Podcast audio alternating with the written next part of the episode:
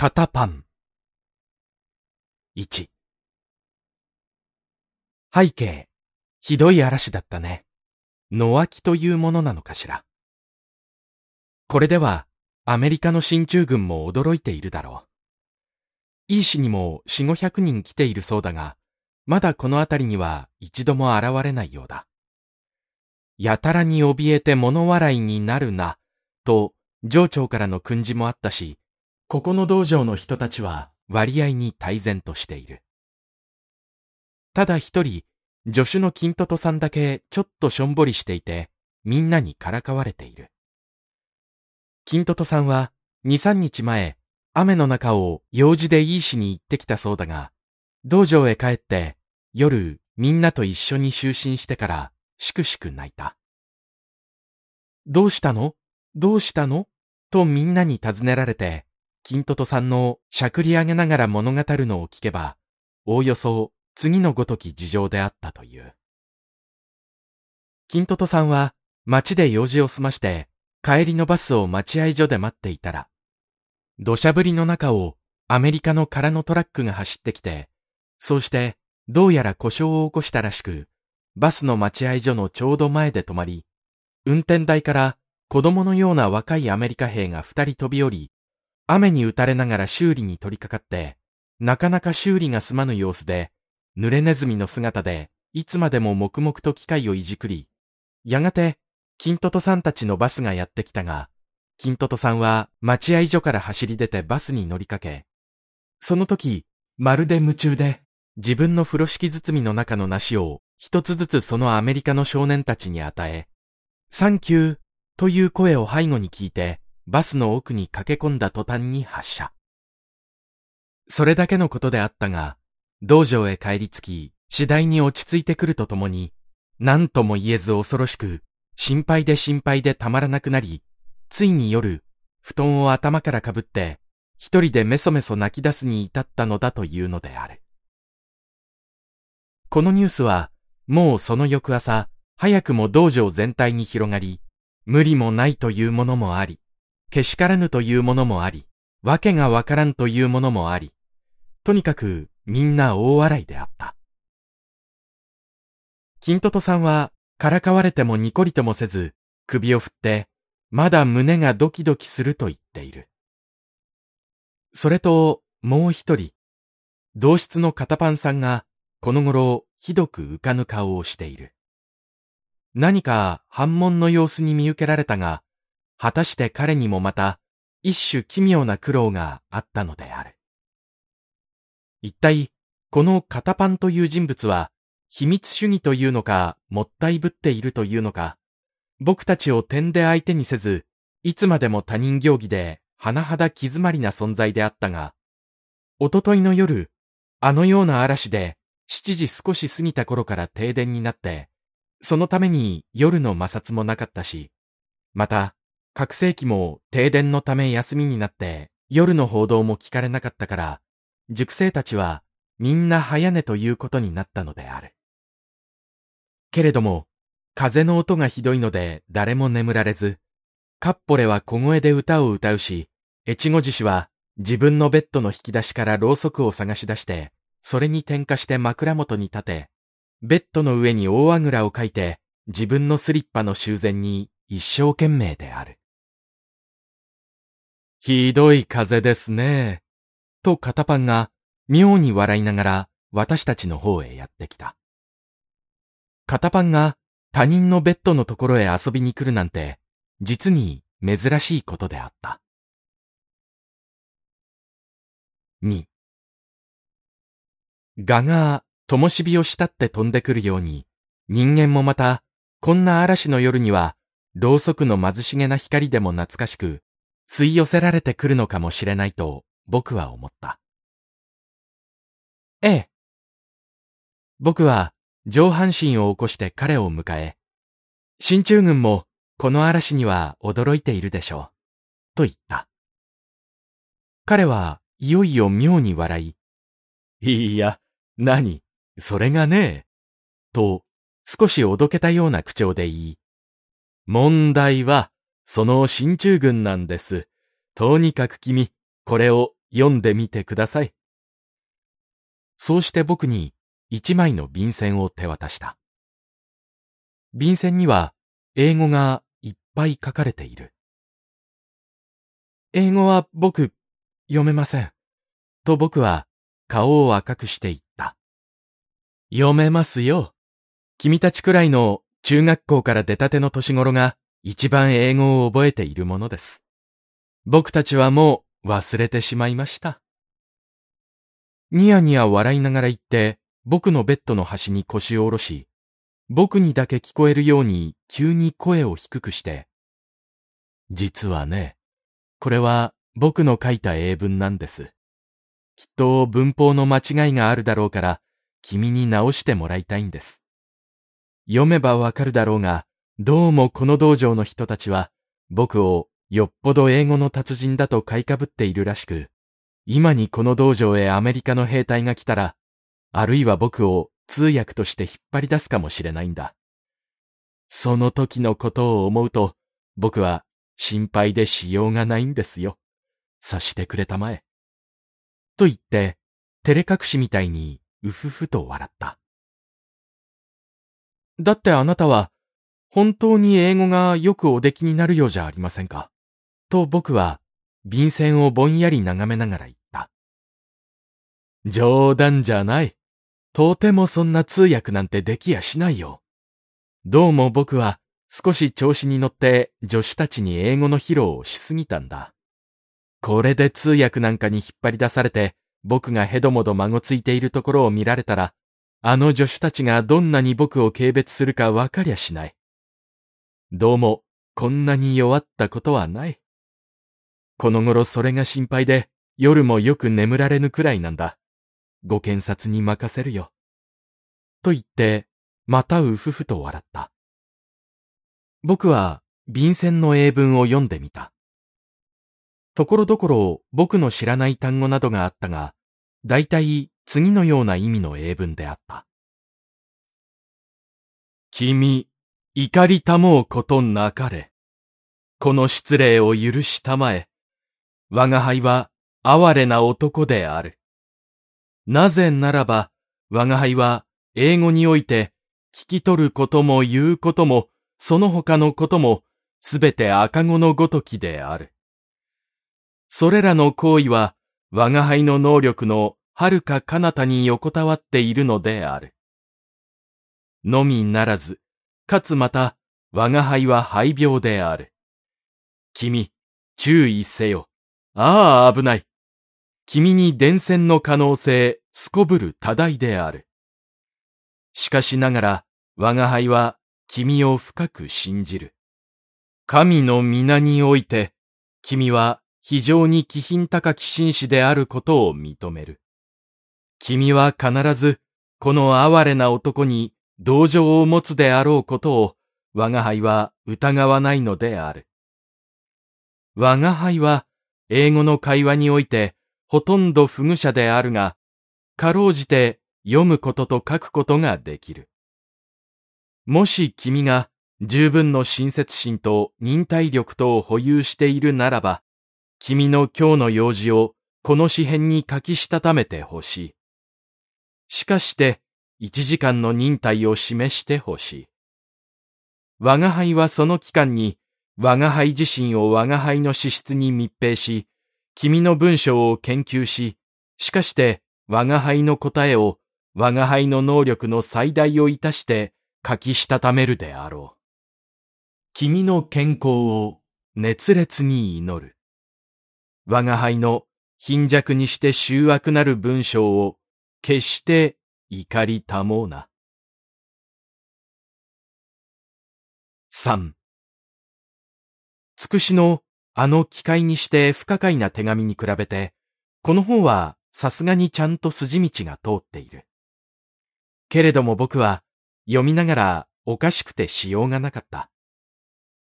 片パン氏が通訳として引っ張り出されることをどんなに恐怖し、また例の見え棒の気持ちから、もし万一引っ張り出されても、何とかして恥をかかずに済まして、助手さんたちの期待を裏切らぬようにしたいと苦心惨憺して様々工夫を凝らしている様が、その英文によっても十分に推察できるのである。まるで、もうこれは、重大な外交文書みたいですね。堂々たるものです。と僕は、笑いを噛み殺して言った。冷やかしちゃいけません。と片パンは、苦笑して僕からその便箋をひったくり、どこかミステークがなかったですか？いいえ、とてもわかりやすい文章で、こんなのを名文と言うんじゃないでしょうか。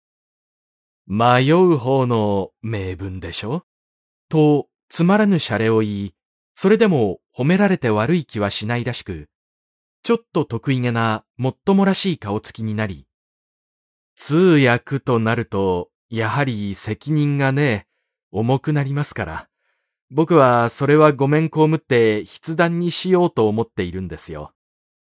どうも僕は英語の知識をひけらかしすぎたので、あるいは通訳として引っ張り出されるかもしれないんです。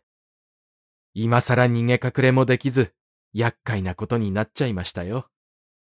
と、嫌にしんみりした口調で言って、わざとらしい小さいため息をついた。人によっていろいろな心配もあるものだと僕は感心した。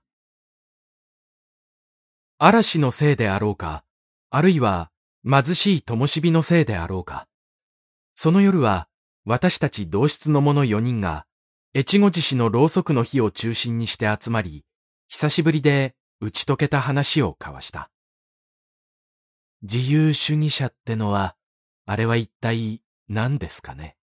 とカッポレはいかなる理由からか、ひどく声を潜めて尋ねる。フランスでは、と片パンは、英語の方で懲りたからであろうか。今度は、フランスの方面の知識を披露する。リベルタンってやつがあって、これがまあ、自由思想を謳歌して随分暴れ回ったものです。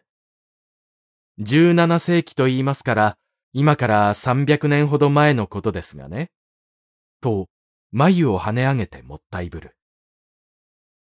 こいつらは、主として宗教の自由を叫んで暴れていたらしいです。なんだ、暴れん坊か。とカッポレは案外だというような顔で言う。ええまあそんなものです。大抵はブライカンみたいな生活をしていたのです。芝居なんかで有名な、あの、鼻の大きい白野。ね。あの人なんかも当時のリベルタンの一人だと言えるでしょう。時の権力に反抗して弱きを助ける。当時のフランスの詩人なんてのも大抵もうそんなものだったのでしょう。日本の江戸時代の男立てとかいうものにちょっと似ているところがあったようです。なんてことだい。とカッポレは吹き出して、それじゃあ、万随院の長兵衛なんかも自由主義者だったわけですかね。4しかし、片パンはニコリともせず、そりゃあそう言っても構わないと思います。もっとも、今の自由主義者というのはタイプが少し違っているようですが、フランスの17世紀の頃のリベルタンってやつは、まあ、大抵そんなものだったのです。花川戸の助六も、ネズミ小僧次郎吉も、あるいはそうだったのかもしれませんね。へえ、そんなわけのことになりますかね。とカッポレは大喜びである。越後獅子もスリッパの破れを縫いながらにやりと笑う。一体この自由思想というのは、と片パンはいよいよ真面目に。その本来の姿は反抗精神です。破壊思想と言っていいかもしれない。圧政や束縛が取り除かれたところに初めて芽生える思想ではなくて、圧政や束縛のリアクションとして、それらと同時に発生し、闘争すべき性質の思想です。よく挙げられる例ですけれども、鳩がある日、神様にお願いした。私が飛ぶとき、どうも空気というものが邪魔になって早く前方に進行できない。どうか空気というものをなくしてほしい。神様はその願いを聞き入れてやった。叱るに鳩はいくら羽ばたいても飛び上がることができなかった。つまり、この鳩が自由思想です。空気の抵抗があって初めて鳩が飛び上がることができるのです。闘争の対象のない自由思想は、まるでそれこそ真空間の中で羽ばたいている鳩のようなもので、全く飛翔ができません。似たような名前の男がいるじゃないか。と越後獅子は、スリッパを縫う手を休めていた。ああ、と片パンは頭の後ろをかき、そんな意味で言ったのではありません。これは関東の霊障です。僕は現代の日本の政治界のことはちっとも知らないのです。しかし、多少は知っていなくちゃいけないね。これから若い人みんなに選挙権も非選挙権も与えられるそうだから。と越後は一座の長老らしく落ち着き払った態度で言い。自由思想の内容はその時その時で全く違うものだと言っていいだろう。真理を追求して戦った天才たちは、ことごとく自由思想家だと言える。わしなんかは、自由思想の本家本元は、キリストだとさえ考えている。思い煩うな、空飛ぶ鳥を見よ。巻かず、狩らず、蔵に収めず、なんてのは素晴らしい自由思想じゃないか。わしは西洋の思想は、すべてキリストの精神を規定にして、あるいはそれを普遍し、あるいはそれを卑近にし、あるいはそれを会議し、人様々の諸説があっても、結局聖書一巻に結びついていると思う。科学でさえ、それと無関係ではないのだ。科学の基礎をなすものは、物理界においても科学界においても、すべて仮説だ。肉眼で見届けることのできない仮説から出発している。この仮説を信仰するところからすべての科学が発生するのだ。日本人は西洋の哲学、科学を研究するより先に、まず聖書一巻の研究をしなければならぬはずだったのだ。わしは別にクリスチャンではないが、しかし日本が聖書の研究もせずにただやたらに西洋文明の表面だけを勉強したところに、日本の大敗北の真因があったと思う。自由思想でも何でも、キリストの精神を知らなくては半分も理解できない。5それからみんなしばらく黙っていた。カッポレまで思案深げな顔をして無言で首を振ったりなんかしている。それからまた、自由思想の内容は時々刻々に変わるという例にこんなのがある。と越後獅子は、その夜は馬鹿に雄弁だった。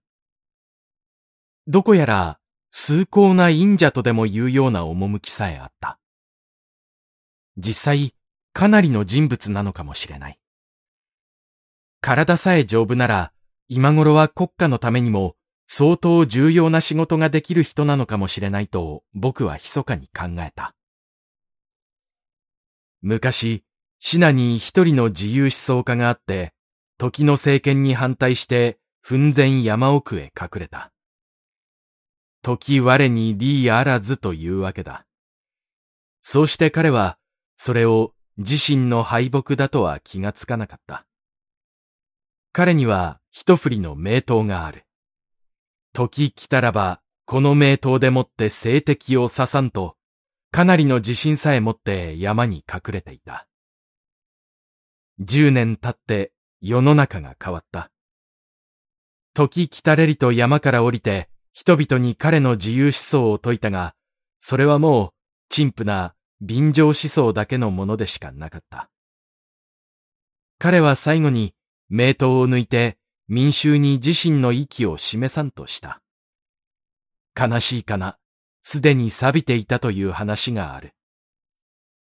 十年一日のごとき、普遍の政治思想などは名務に過ぎないという意味だ。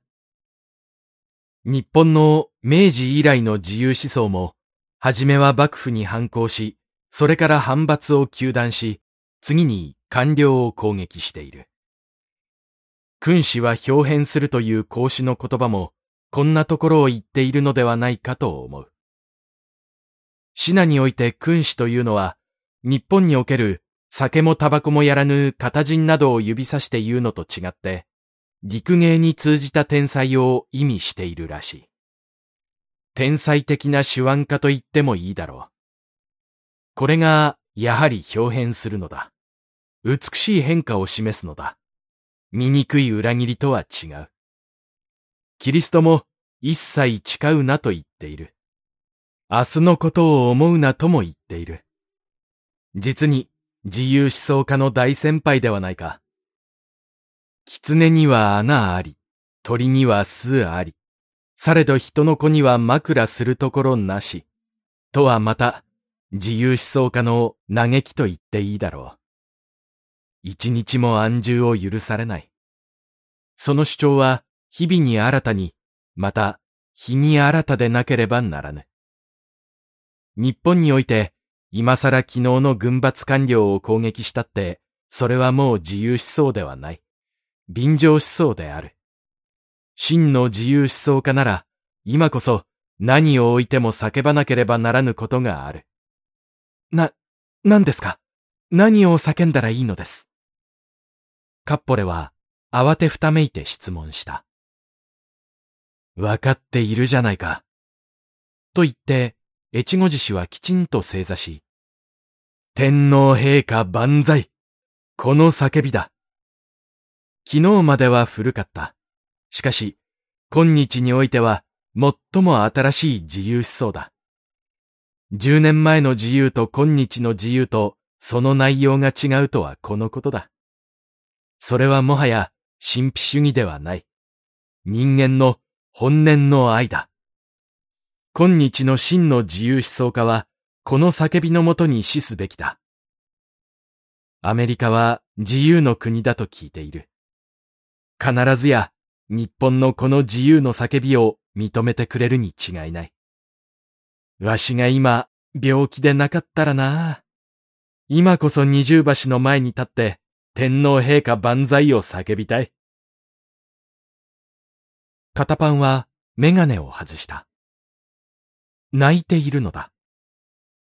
僕はこの嵐の一夜ですっかり片パンを好きになってしまった。男っていいものだね。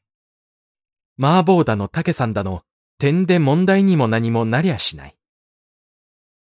以上、嵐の灯火と題する道場だより。湿気。10月14日